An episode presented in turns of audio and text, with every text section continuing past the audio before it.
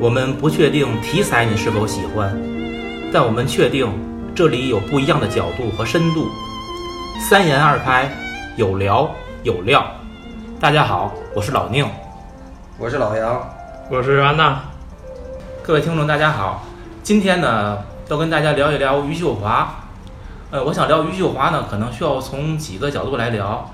嗯，我们会从纪录片《摇摇晃晃的人间》去讲她。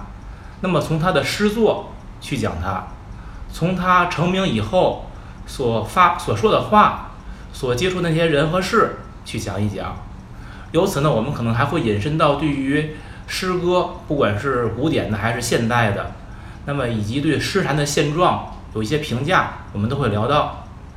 呃，我们以前每次做节目呢，总是把节目做好了以后，最后再确定一个。题目就是说是放到喜马拉雅上的一个文字标题。这次我们三个人这个出奇的一致，我们在节目还没出来之前已经想好了题目了，叫做“诗人必须死”。这是安娜提出来的，我跟老杨都觉得特别好。咱们都已经看过了这个纪录片儿，也应该都读过他的诗了。咱们能不能每个人选一首你最喜欢的和你最不喜欢的余秀华的诗，咱们来分享？因为我觉得咱们谈到了作家的时候，其实是离不开他的作品的。然后作家自己说的话，可能比我们的解读更有力量，也更能直达人心。所以，让我们从他的作品开始，好吧？哎，首先我对这个现代诗吧，兴趣不是太浓。我就是随便翻了一个，我觉得还可以，就是叫“下午摔了一跤”。那我就念一下吧。啊，下午摔了一跤。提竹篮过田沟的时候，我摔了下去，一篮草也摔了下去，当然一把镰刀也摔了下去。鞋子挂在了荆棘上，挂在荆棘上的还有一条白丝巾，轻便好携带的白丝巾，我总预备着弄伤了手好包扎，但十年过去，它还那么白。赠我白丝巾的人不知去了哪里。我摔在田沟里的时候想起这些，睁开眼睛，云白的浩浩荡荡，散落一地的草，绿的浩浩荡荡。呃，首先我觉得它是更有一点诗意，而且它是从身边的东西来出发的，就是就比如说，嗯，我们在收拾东西或者是。翻一些东西的时候，偶然间发现一个物品，哎呦，突然间联想出一些个过去的一些事，嗯，经历的一些事。这个呢，我觉得它是从，就是对我来说呢，我更能体会到这个其中的意思。意境挺美的一首小诗，那你最不喜欢的呢？其实吧，我没有最不喜欢，大多都不喜欢。诗这个东西，现代诗这个东西。放到古代，他妈都不是诗，都是词，因为他没有刻意追求这个以前的那种对仗啊，还有五言七言的这些所有的这些，就是说形式上的这些架构，它是没有的。所以其实按照古代那种那种拿过来，现这现在的诗都不叫诗，它叫现代词。嗯。然后余秀华的诗，当时我说句实在，我也是后知后觉，我从北岛书亭。故城之后啊，我对我当年这个对这个朦胧诗选、五人诗选那我书架上那都翻都翻翻卷边了，你们都看得见。我那喜欢的不得了。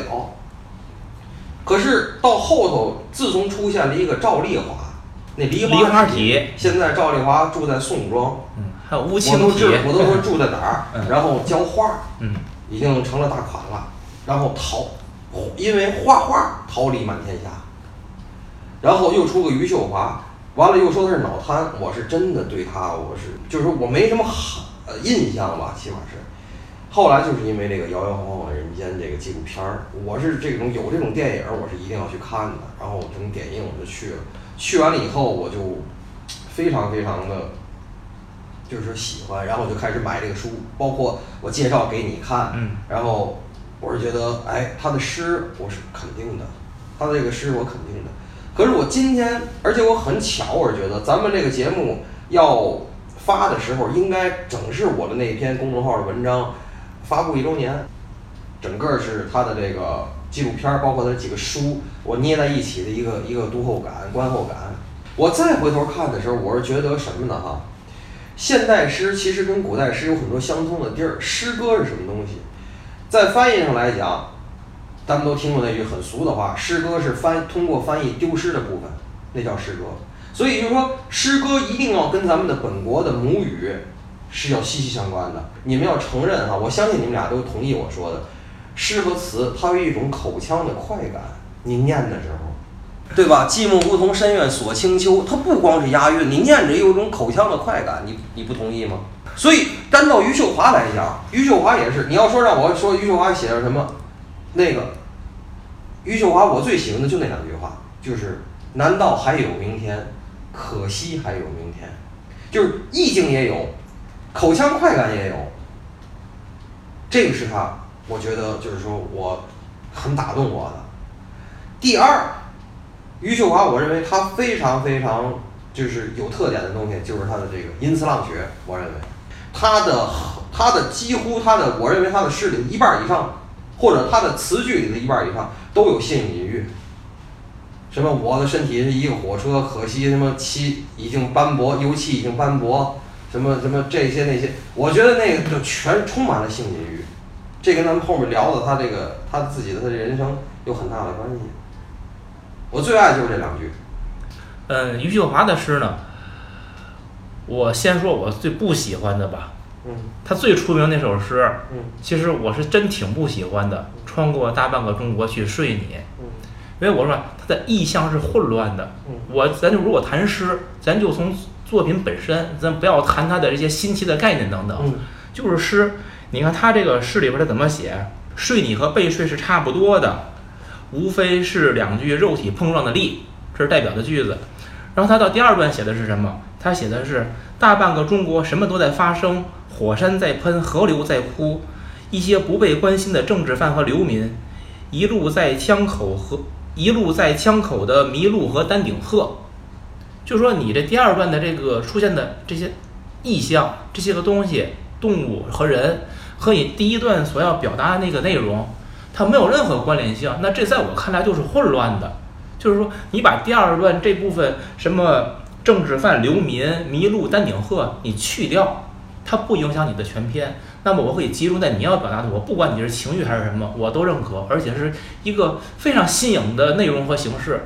但是当你把它放在一起的时候，我会觉得你是有野心吗？你还是有什么其他想不可直接表达的，需要用了曲笔，但其实我也看不出什么曲笔来。所以我并不喜欢这首诗，而且我很奇怪的是，余秀华的三本诗集里边都没有选这首诗。嗯，哎，我特意翻了目录，没有。他我他是为什么呢？我其实我也不理解。他广为传播，我还是觉得就是这个这个还是他这个题目标题党足够哎足够惊世骇俗，我是觉得才抓人眼球了。这是一种注意力注意力的经济，我觉得。所以反过来，我会喜欢余秀华什么样的诗？就是脱胎于他自己。那些个最浅浅淡的，然后很嗯，属于女人特有那种感觉，我喜欢那种诗，他写的。比如我举其中的一首啊，题目叫做《假设》，这一切都是可疑的。这窃取了鸟鸣的清晨，误了花香的黄昏，给星光指出方向的河流，果实在枝头摇曳，它们是可疑的。可疑的还有一个经过村庄的女人，她的红褂子里红透，却没有人摘到的秘密。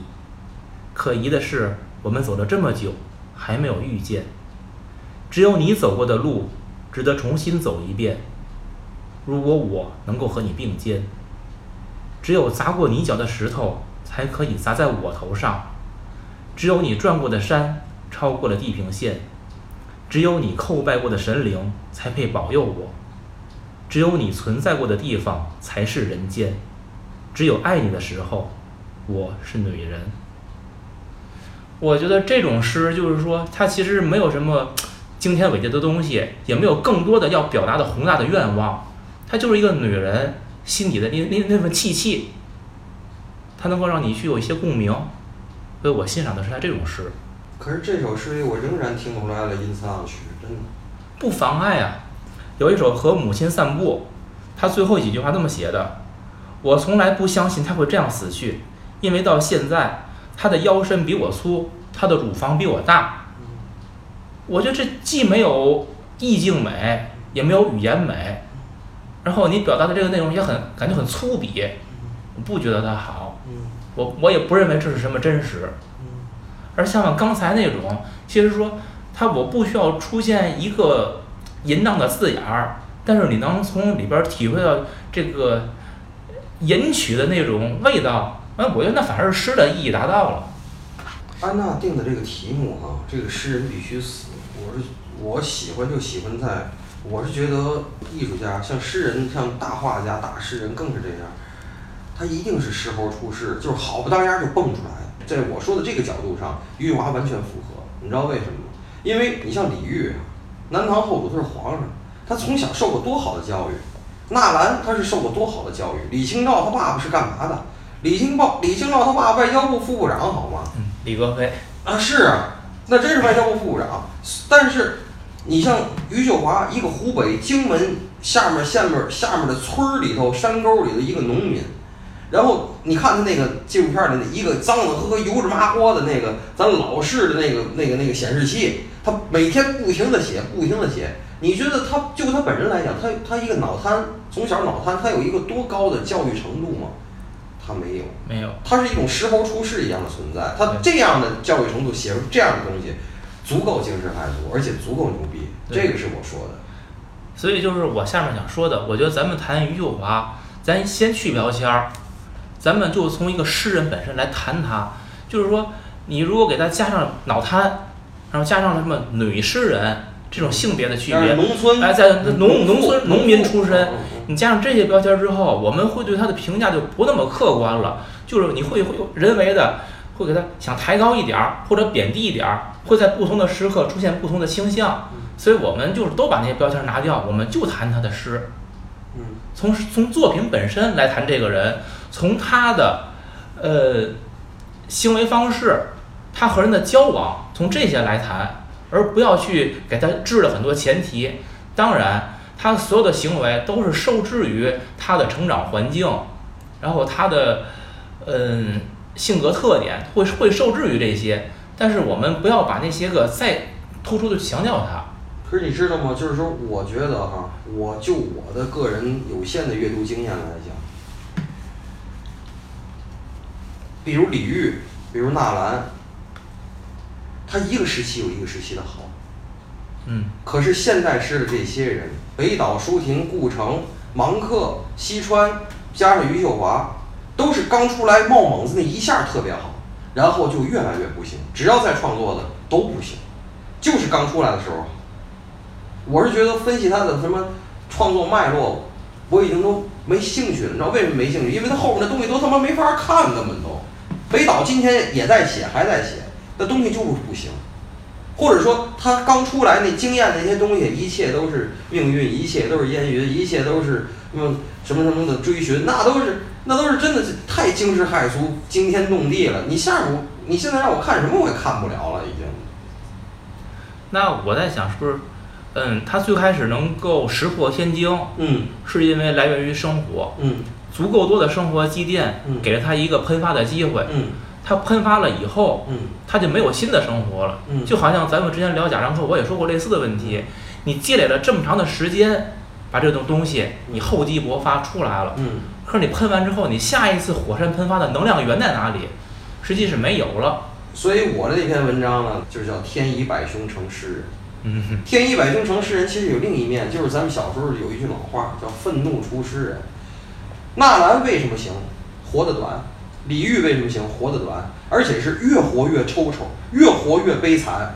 他所以那东西就一直能出来。国破家亡。对，那我现在告诉你，舒婷人家后来人家就自个儿待着了，顾城就一直作作到直接把媳妇儿劈死，自个嗯作到儿上吊，嗯作到死。死，北岛是一直重病，然后他做他入了那个香港专才计划，他就是定居在香港，就是起码哈，除了顾城之外，你看西川自个儿现在还在大学里头还在上课，有一个固定的工资，前些日子十三幺不还出来了吗？这都是当年朦胧诗最牛逼的几个人，知道吗？最早是仨人，北岛、舒婷、顾城，嗯后来又有西川啊，有芒克这帮？那孩子你都不给算了是吧？那些都那些都不算。诺日朗，对吧？那些那些都是我特喜欢的。你说这些人，尤其现代人，我是说现代人财商要比以前人高，就是他稍微行了以后啊，他的粉丝经济，他他会让自己起码过得不太差，只要不太差，就出不来作品，尤其诗这个东西，你就得是你这李煜到最后都什么样了？李煜李煜到最后是让这个这个谁这个赵赵光义用了千机药，千机药是就为了弄他媳妇儿，最后是直接这人抽抽抽抽活活疼死，最后这人就是收尸的时候，这人是抻不开的，他抽成了一个就那种，你看他小时候那种那个肉虫子，就整个是膝盖顶着胸，人就抽不开了。李煜是最后是这么被人被赵光义毒死的，就是他就一辈子就是越活越回去，越活越回去，越活越回去，所以他你看他那词就越来越惨，越来越惨，越来越惨，越来越好。余秀华呢，他为什么现在不出东西？他第一个，咱那小纪录片里也说了，他第一第一个诗集一出，拿了二十多万版税，然后呢，就回去跟那尹世平离婚去了。嗯那是他最大的心愿，是吧？嗯我要离婚。嗯啊，咱是渣不渣，这咱后边说，或者不可以不说，不讨论。反正我说渣，你们也可以说不渣，对不对？他一直是被压迫的，或者被怎么着的。然后呢，后边他在干嘛？余秀华，余秀华现在微博很活跃呀，他热衷于出席几乎他能出席的所有余秀华诗歌朗诵会，这样人还写什么写呀？我说，他这个标签儿啊，要是回到这个你刚才说的标签儿，我觉得他的作品离不开他的标签儿，哎，加上他的人。就做节目之前，我看了那个《锵锵三人行》采访他那期，窦文涛说：“你的声音加你的诗加你的人放在一起是最完美的。”然后他回了一句什么呢？就是那你就说我的诗是不完美的。他的思路很对，我觉得 就是这三个东西加在一起，它是一个完美的东西。你只要把一标任何一个标签去掉之后，我觉得我就欣赏不来。他这三本诗经我都已经翻过了啊。嗯我翻完之后，我是认可他的诗的。嗯至少你读完他的诗，你再去读其他那个中国这些现代有名的诗人，嗯比如像什么伊莎、像寒冬，还有包括于坚等他们这些诗，我真的感觉他是跟他们不一样的，是一种非常独特的一种存在。就是很久没有人这样写诗了。嗯天看那个《天津日报》，好像是每周四、每周几就有一有一版那个文章，都是特别就是美文的那嗯，种。副刊那个副刊里头有一版我知道，哎，对，我忘了那还有还有还有专题，就是小时候上学的时候，还有回忆，有时候你要做简报，对，就特别喜欢看那种，然后觉得好美。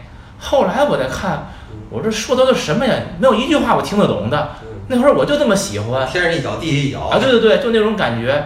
但是现在我再看余秀华的诗，就是说，我觉得他的风格是那种，就有一些唯美，但是我觉得我能看得懂，他不是说天上一脚地下一脚，它是有一些内在的联系的，有，而就是说是真的是扎根于泥土的那种东西。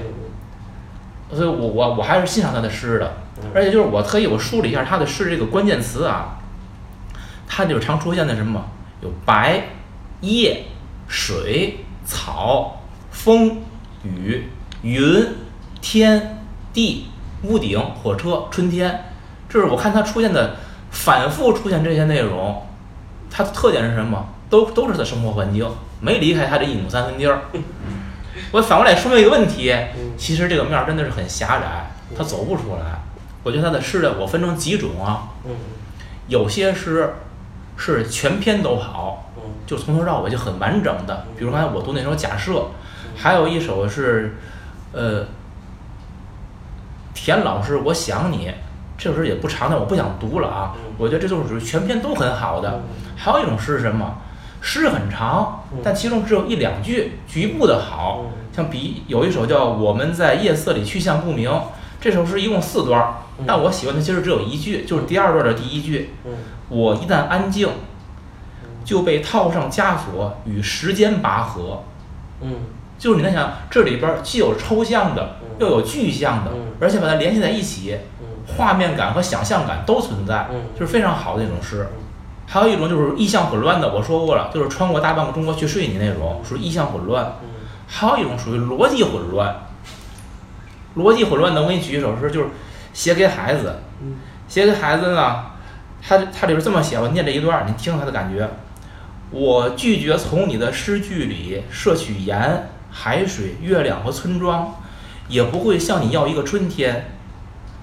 然后他说的是什么？他先说我拒绝了啊嗯，然后他就说，我愿意把这些重复给你一次，让你重复疼一次，你会从坟墓里捧捧出土，掩埋诗句里的诗句里的水，胸口上的火。作为对你的报复，我要你裸露身体面对我，让我洗你身上的疤痕、暗疮和经年的梦呓。你的感觉，他先拒绝了人家那个，但那那这一定是人家认为好吧，你拒绝了。然后呢，我要把这些重复给你一次，让你疼一次。你为什么你给这个，你就会觉得人家疼呢？我觉得这个这个逻辑我是看不懂的。作为对人家的报复，你却要人家裸露着身体面对你，你报复人家，你去做什么呀？你凭什么让人家裸露身体面对你我你？觉得诗和文章最大的区别，在我这儿讲，我是觉得诗可能没有文章那么需要逻辑。对，我倒觉得诗不需要逻辑。它是不需要逻辑，但是你知道这种东西就是你说的内在联系，我同意。就它没有那种什么内在让我就是前言不搭后语，就是咱们后边讲到沃尔夫的话，你讲意识流，意识流会乱，会让你看着累，可是它那个流本身是不能断，就是你的你得能接得上。我看他这我这流就断了，我接不上。还有一些东西，我就说属于这个为赋新词强说愁。嗯，你看，你听这几句也是很长的一首诗，最后几句：人世辽阔，我怎么找不到你？你在我心里，我怎么找不到你？我用了半辈子，我怎么找不到你？我就就觉得是这个太使劲儿了，这写的。他有他有他有一些，我是觉得这是他的一个风格了。你要这么说，我还真觉得这个风格，包括我喜欢那句，就是可惜。难道还有明天？可惜还有明天。那句好我看那那句我认可我看那句的时候嗯，我就想起来，我说这不就是鲁迅吗？嗯，后院有两棵树枣，树一棵是枣树，另一棵还是枣树，这不就是一种追求口腔快感啊，吗？好，那我的所爱在上纲的成那种了。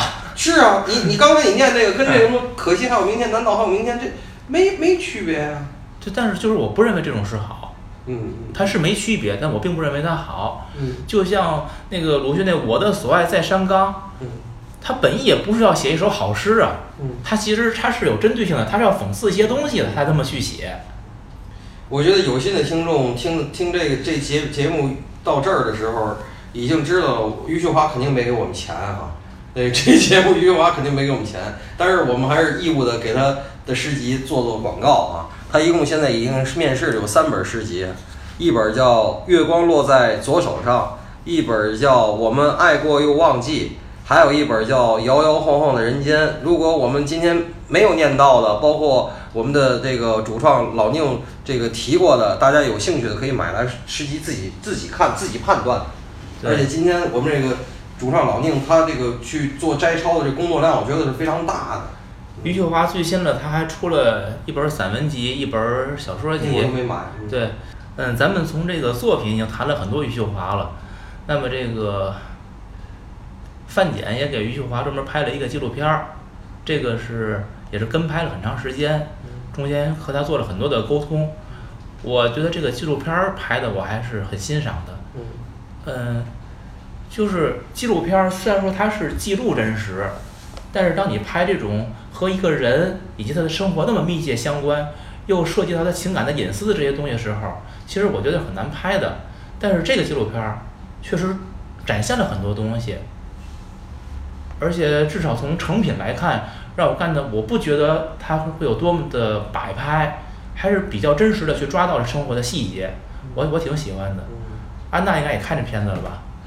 嗯，你对这个纪录片儿有什么感觉？嗯，纪录片看完了就是两件事儿，一件事儿一个人印象最深。那事儿呢，就是他离婚那件事儿，呃，差不多贯穿了这个纪录片的过程。对，然后有一个人呢，就是他母亲，嗯，我觉得他母亲在这里边儿比余秀华更有意思。就我曾想过，如果说他母亲有这个一些个才华，我觉得他母亲创作的东西不次于余秀华，我觉得比余秀华可能会更广阔一点儿。我这个电影我看的是大荧幕的，也是印象最深的是他妈。我觉得他妈，我我再给安娜引申一点，我觉得他妈是呃，就是文化水平低了。除了文化水平，逻辑、嗯智慧，那股子狠劲儿，包括那个，呃我认为是那种中国农民里边的佼佼者，就是他充满了生活的智慧。他为什么选尹世平？他他为什么给他闺女脑瘫？他不知道他闺女是脑瘫吗？他跟他闺女天天打，他为什么选尹世平？说尹世平身体好。对，什么意思？其实对于老人那种老农民的智慧来讲，就是说，对于一个脑瘫来讲，别看女的寿命比男的长，这个男的身体好，最后没准儿你就是生活上需要这男的照顾。对，时间长了，没准儿就是打归打，到老了有个伴儿，然后这男的还能照顾你生活。你到老了就更糊涂了，会。人家那妈妈是出于这种生存的考虑，并不是说生活质量，你说能有多质量？可是余秀华，她有跟她自己本身身份认同不相匹配的那种对精神的追求。这所以才才才能成诗人，天天也不干活儿，他喂个鸡，你看他喂的笨笨磕磕的，就坐那电脑前面呀，就在那不停的写哈、不停的写。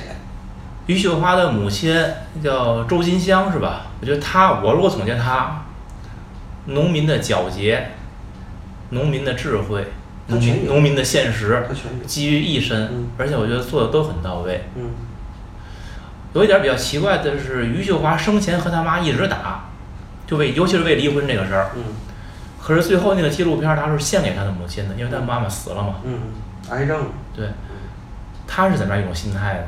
我是觉得人在有钱了以后，有钱有地位了以后，他首先对于余秀华这种脑瘫的人来讲，他是一种有一种随着他的这种东西，他有他自己的一种意识觉醒的过程。在意识觉醒的过程，他又他关键是他达到了他的愿望，就是离婚，离成了，离成了以后呢，然后我去，如果我来揣测啊，当然不不太应该这样，他应该对他妈妈是一种是一种忏悔的。而且那个纪录片真实真实在哪儿啊？真实在就是余，我在文章里也写了，就是余秀华的母亲周金香在余秀华成名之后一年的二零一六年，以六十三岁寿终，是肺癌。在一年前他确诊肺癌的时候，正是余秀华和尹世平离婚大战正酣之际。就是他们他妈妈已经确诊肺癌了，他并不是说给他妈去各处求医找药，他还是当着他妈各种就是跟这男的打。那男的只要是就是从打工回来，他不是特出去打工赚钱嘛，打工回来就当着他妈就这是个倒插门嘛。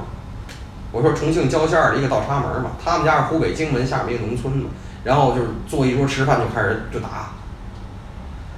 呃，他反正在他妈生前，我是觉得，其实可是对于脑瘫，对于这种，尤其对脑瘫对诗人来讲，什么忠孝节义跟诗人没关系，真的没关系。你像顾城那种，你忠孝节义，你站哪样哪样都不站呢。反正我就是从电影里没有太流露出他对他母亲的一些个思念啊，或者是亲情的东西吧。对对。啊，我这诗我也没看全，不知道是不是还有别的。我我其实我疑惑就在此，从诗里边儿，从纪录片儿所有的展现，我没看出他跟他妈有多深的感情他。微博回微博现在挺活跃，但是微博里从来没提。对，就是说，从他妈妈最开始给他促成这个婚姻，他就嫌那个男的老，嗯。不喜欢，嗯。然后一直嫌弃人家。嗯这个她老公尹世平打工回来一年，嗯晚上跟她睡觉，他说五百块钱一晚上，嗯人尹世平直接说了，我不跟你睡不得吗？我五百块钱找小姐不完了吗？嗯。他说他他对他妈一直是不满意的，嗯包括他妈确诊癌症，片子里边也没展现出他有你说多难过，反正是他妈自己说的，就是什么不用治之类的。他跟尹世平，他说了，这个他尤其在他的诗里头，而且这个诗专门在那个纪录片里有一个特写，就是不像我一声不吭，还总是蒙着脸。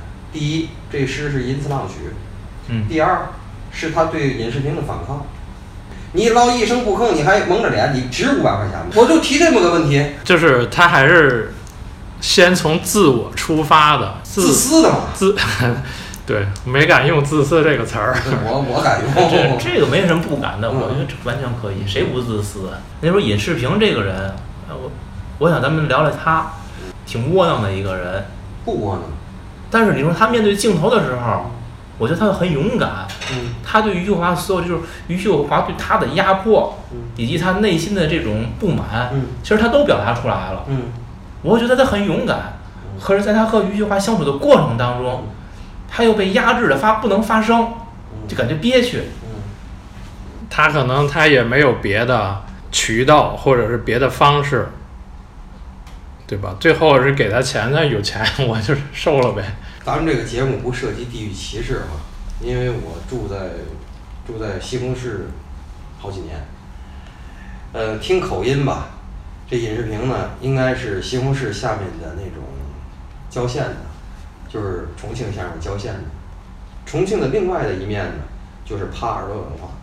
所谓的耙耳朵文化，就是说这男的在外头嚣张的不得了，然后一见着媳妇儿就完了。俯首帖耳，俯首帖耳。以前重庆也有自己的那种类似福布斯的排名，大老板里十个里头有六七个都是女的，而且这些女的呢，嗯，我亲眼见过小女孩儿去茶楼找正在打麻将的妈妈签字，就是家长那个卷子签字、作业签字。我还见过女的打网球，然后重庆很少出太阳的嘛，然后她老公也在旁边打网球，一看出太阳，她老公不打了，要干嘛了？回去晒被，晒铺盖，他们叫晒铺盖。那女的还在那打，跟我们打了一下午，老公回去晒被去了，然后在吃饭的时候跟男的发横，就是当着很多人。然后我当时我就我实在我挂不住，我也喝点酒，我当时就跟他说，我说我从小我记得很多老话，老话其中一段叫“当面教子啊，背后训夫”。我说你就没做到。几个孩子在一块儿玩儿，甭管欺负人了还是被欺负了，打起来了，先说自个儿孩子，给他立规矩，这个对你对孩子都是对，都是好的。客人会说你会会教育孩子，对于孩子来讲，他知道当着人他不应该失态。背后训夫是嘛意思？你爷们做了再不好的事儿，当着人就是我爷们对。有嘛事儿回家关上门，你抽他都行。你们这耙耳朵文化已经都到那个了。可是呢，我有一次在另外的一个场面里头，我们都是男的，一个女的没有。聊起来这件事儿，他们就说说杨月，你这个东西就是我们我们不同意，这几个男的不同意。完了，其中一个男的给我讲过，那个是一个某税务局的中层，都是副处了。他媳妇儿还不是因为他跟小女孩的事儿，就是因为家庭琐事，他媳妇儿提了提了菜刀追过他。我说这样人要敢追我，第一，他如果有菜刀，我没菜刀，我为了避免这件事儿，我扶汤圆儿，明天我就离婚。他说他生气了，过激也是正常的。我说那就是你们这帕尔德文化已经给你洗脑了。我用我的这些这些例子来跟你讲，耙耳朵文化对于重庆男人是一种多么根深蒂固的一种意识。所以他看见一个哪怕余秀华这样的一个脑瘫的湖北人，我一个湖北媳妇儿，他都会那种唯唯诺诺的。可是反过来说，你像尹世平这种，又去石家庄打过工，又去什么云南打过工、贵州打过工，他其实，在那个村儿里头，他都属于是见过世面的。真的，他有他见过世面的那一面儿，因为他狡猾那面，给我钱我揣着呗，给了二十多万吧，好像是。他他有他的那那一面儿，就是我反正起码我捞实惠。对，而且尤其他找那个余秀华要钱的时候，片子里演，嗯，你算吧，他是有点猥琐，一天一百块钱，对，有点猥。琐，有点猥琐。我觉得这句话太牛了。对，有点猥琐，对，就是他有他的一些一些东西，但但是他的根深蒂固，我说实话，就是一见着媳妇儿就傻，我只怒其不争，我从来不爱其不幸。对，所以说你说这个事儿啊，我觉得这就是文化，相同文化的人在一起生活，文化不同，你们最好别在一块儿，真的，也谈不到什么争不争，就是让你说重庆男人已经认可了那种文化了，他觉得这个正常。嗯，那你说你给他搁到咱们北方，搁到天津来，嗯他会哎呦，你们怎么能这样对待老婆呢？嗯他可能会这么认为，对吧？所以说这是没啥可讨论的，嗯就是社会大多数认为哪样对，嗯我们都认为正常，这就叫。主流文化。哎，对，就主流文化嗯就得了嗯。其实刚才，呃，余秀华我说他很多诗的很多问题啊，有一首是我就有通篇好的诗我没有读，嗯。这首我认为通篇好的诗，田老师《我想你》，像一个瓷瓶，一点点脱胎于泥，像这瓷瓶里漏下的幽暗的光，像这个过程里被隐匿的语言，像这语言里无法确定的暗河，在浩大的秋境里返回，而国家玫瑰已谢，从破损的肉体里折出，眼睛里百合已碎。四十年的灰烬，重塑的人生，五脏疼痛不已。我交出的幻影，从天空以雷霆的样子返回。雨打秋叶，如今爱已蒙灰。雨打窗棂，只能相思成灰。雨把一条路打碎，把一条路上所有的黄昏打碎。这首诗里边，首先它的文字它，在诗作里边是非常工整的，就是每句的字数基本一致。然后它的意境是完全合于中国古典诗的那种意境美的，尤其最后一句，你看，雨把一条路打碎，把一条路上所有的黄昏打碎，有其他的想象的空间。雨打沙滩点点坑，对，包括他说四十年的灰烬，你马上你就想到了那四十年来家国三千里地山河，这种联想你根本就停不下来的。这个做节目还是要夹带一些我们自己的东西啊！我在这个节目里郑重推荐这个公众号“这个城市只适合吃”。现在安娜同学的连载作品，她的这个“读才女之类”的这个观后感。然后还有就是，我向大家推荐我的那个公众号“愉悦集”下面的关于余秀华的那个评论文章，叫“天以百凶成诗人”。在这个月光落在左手上和摇摇晃晃的人间这两本诗集里边儿，他用同一篇文章既做了序，又做了跋。我当时第一个感觉是什么？是说他是不是写不出来的更多的东西？因为通常的话，挨着的两本诗集，我不会用同一篇文章去做续跋的，他却重复使用了，我会有这种感觉。但是据他写的内容，我又是挺认可的。我是摘了几段，我觉得写的真是挺好的。只有在写诗歌的时候，我才是完整的、安静的、快乐的。其实我一直不是一个安静的人，我不甘心这样的命运，我也做不到逆来顺受。但是我所有的抗争都落空，即使我被这个社会污染的没有一处干净的地方，而回到诗歌，我又干净起来。诗歌一直在清洁我、悲悯我。下面他提到这个诗歌是什么，我是很认可的。其实也可以回答一些个，就是我们现在为什么还会有诗歌？诗歌是什么呢？我不知道，也说不出来。不过是情绪在跳跃或沉潜，不过是当心灵发出呼唤的时候，它以赤子的姿态到来。不过是一个人摇摇晃晃的在摇摇晃晃的人间走动的时候，他充当了一根拐杖。我认可诗歌只是为了表达个人情绪，它什么作用也起不到。余秀华在他后来的就是第三本诗集《我们爱过又忘记》里边，他说了这样一句话：许多人说我的诗歌是个人抒情，不关心国家社会。亲爱的，关心是要实际付出的。我们不能在一个高大上的话题上粉饰自己，比如灾难，诗歌有什么用？比如腐败，诗歌有什么用？诗歌一无是处啊！但是诗歌通向灵魂，灵魂只能被自己了解。诗歌不写自己，能写谁？其实也反过来说了，我们这个时代需要诗歌吗？我给听众稍微解一下惑啊，因为刚才那个老宁念这个余秀华这个散文的时候，我一直在捋着那个散文的原文在看。我想跟听众说的是，你听着完全上下相合那一大段儿，在诗歌的表达，诗歌能干什么之前的一大段话，是整篇文章里完全不同位置的好多句攒在一块儿的。对。那么这件事儿告诉我一件事儿，就是余秀华的散文，把他的上句、第一句和第四句和第十二句剪到一块儿，也是一篇文。然后把第二十四句放到第一句也差不多。所以他的散文的逻辑性，我觉得就是说他不需要逻辑，他不需要逻辑，因为这个这个这个你一念吧，我就觉得似曾相识，所以我就又翻开这书原来看，我然后我发现他的这是他散文的，也许是特点，也许的是他的一个一个东西吧，就是说，反正我说我认为就是上下句都不挨着，就越不挨着，反正可以自由组合，自由排列组合，这是第一件事儿。第二件事，我想补充的是，从新体诗中国的新体诗出现，更强调自我表达。可是你仔细，咱们仔细想想，咱们仔细想想这个，尤其宋词，你看我喜欢宋词，也是因为他的这种自我表达，包括很鲜特特征鲜明的自我表达，这些东西其实都可以包括在诗歌的范畴里了。可是你刚才说的时候，我突然想到一件事儿，那《神曲》不是诗吗？荷马史诗不是诗吗？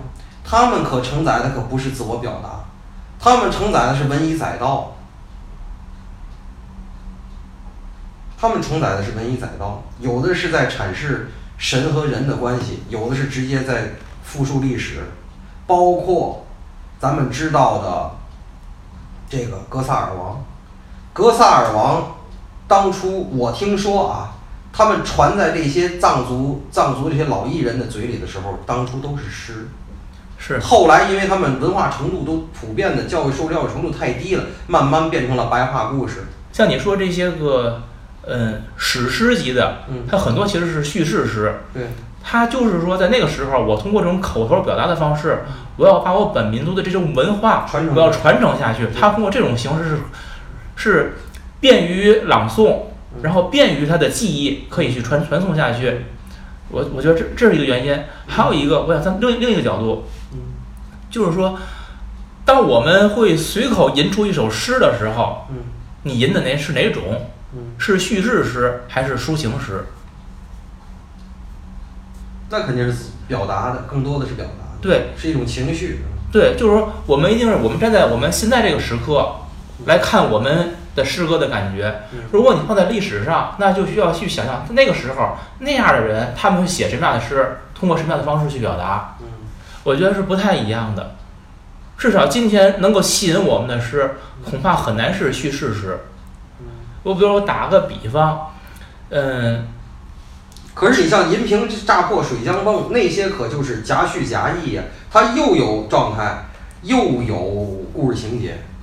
你说《琵琶行》这么长的一首诗，嗯那里边名句迭出。嗯你说你是银瓶乍破水浆迸，铁骑突出刀枪鸣，让你印象更深刻，还是说这种，呃，大珠小珠落玉盘，门前冷落车马稀，同是天涯沦落人，是哪句诗让你记得更清楚？其实是更多的是感世抒怀的内容，我们记得更清，对不对？它里边表叙事内容，你像什么什么十三学得琵琶声，名属教坊第一部，它完全叙事，谁会记得？没有人会特意去记得，只有只有是你去背了这首诗，你真的是哦，我知道这一句，但你第首先想出来的一定不是那一句，我觉得是这样，就是刚才我想说举的例子，嗯，包括现在诗人代表作，比如说于坚的那个《领档案》。那个还被拍成话剧了，也是话剧里边很有名的一个作品。那个什么诗，就是一个去取档案，然后又把档案又又放回去。我孤陋寡闻了，我完全不知道。就就是是一首长诗。嗯。哎呀，我看说什么呢？其实就是说这么个事儿。嗯。我知道他这首诗说的什么事儿之后，我就完全没有兴趣再进入它里边的字句了。嗯。特别的干瘪，那个很。枯萎的那那那种感觉，可是他他是一种形式上的创造，他通过这种形式去表达这件事儿，那么他就有他的这个时代地位了，历史地位。但它只代表地位，不代表它能够传送。我觉得是这样的。你包括现在我会关注一些现代诗人的他们的一些代表作，我真是觉得，我觉得他们很重。就是他在写诗的时候，就已经带着很大的枷锁了，有很大的表达欲。如果你不能跟他感同身受的话，你是无法走进他的诗歌的。就是说，还是我说的，你得为了懂这首诗而去读，你才有可能懂，而不是说这首诗单纯拿过来就吸引了我。你像我们看这个唐诗宋词，抛开它的思想内涵，就这诗拿过来我一看，我首先认同一种文字美，那种文字美就引着我就看下去。就是李清照的诗，你一拿过来，“红藕香残玉簟秋”，哎，我就觉得这字儿怎么看着那么好看呢？念出来对，香还有快感，对吧？东篱把酒黄昏后，有暗香盈袖。就这种想象，在现在的诗你是写不出来的。还是有一种语言的东西，他现在是把那些东西呢都给了。